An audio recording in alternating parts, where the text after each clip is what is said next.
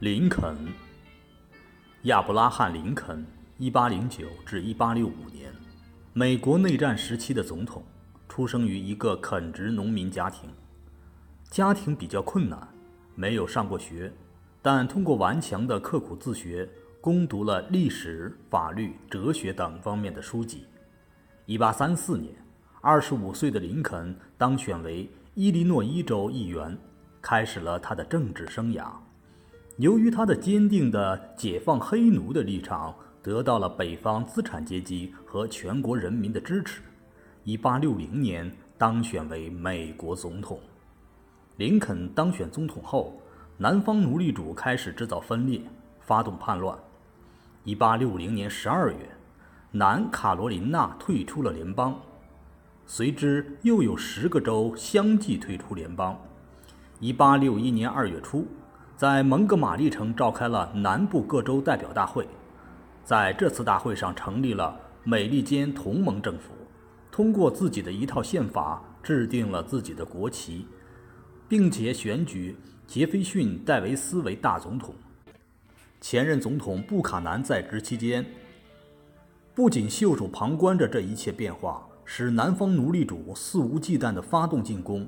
而且还把联邦军的军官和武器输送到南部去，解除北部各要塞的武装，用联邦的资金接济南部等等。林肯就职总统后，最初试图同奴隶主谋求和解，劝告怀有不满情绪的同胞不要破坏联邦的统一，答应不涉及奴隶制的问题。但是南方人不愿做任何妥协。一八六一年四月十二至十四日间，他们开炮轰击并强占政府军守卫的塞姆特要塞，公开挑起内战。一八六一年四月十五日，林肯发布宣言，宣布南部各州叛乱，号召人民为恢复联邦的统一而战。战争初期，北方仓促应战，节节败退。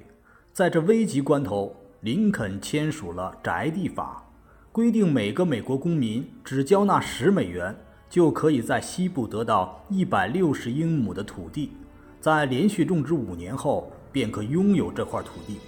同年又颁布解放黑奴宣言，宣布废除各州奴隶制，解放的黑奴可以参加联邦的军队。这两个文件调动了农民和黑奴的积极性，从此。北方军取得节节胜利。一八六五年四月十四日晚，林肯在剧院遭到枪杀，第二天辞世。林肯总统带领美国人民废除了奴隶制，促进了美国资本主义的发展，受到美国人民的永久的爱戴。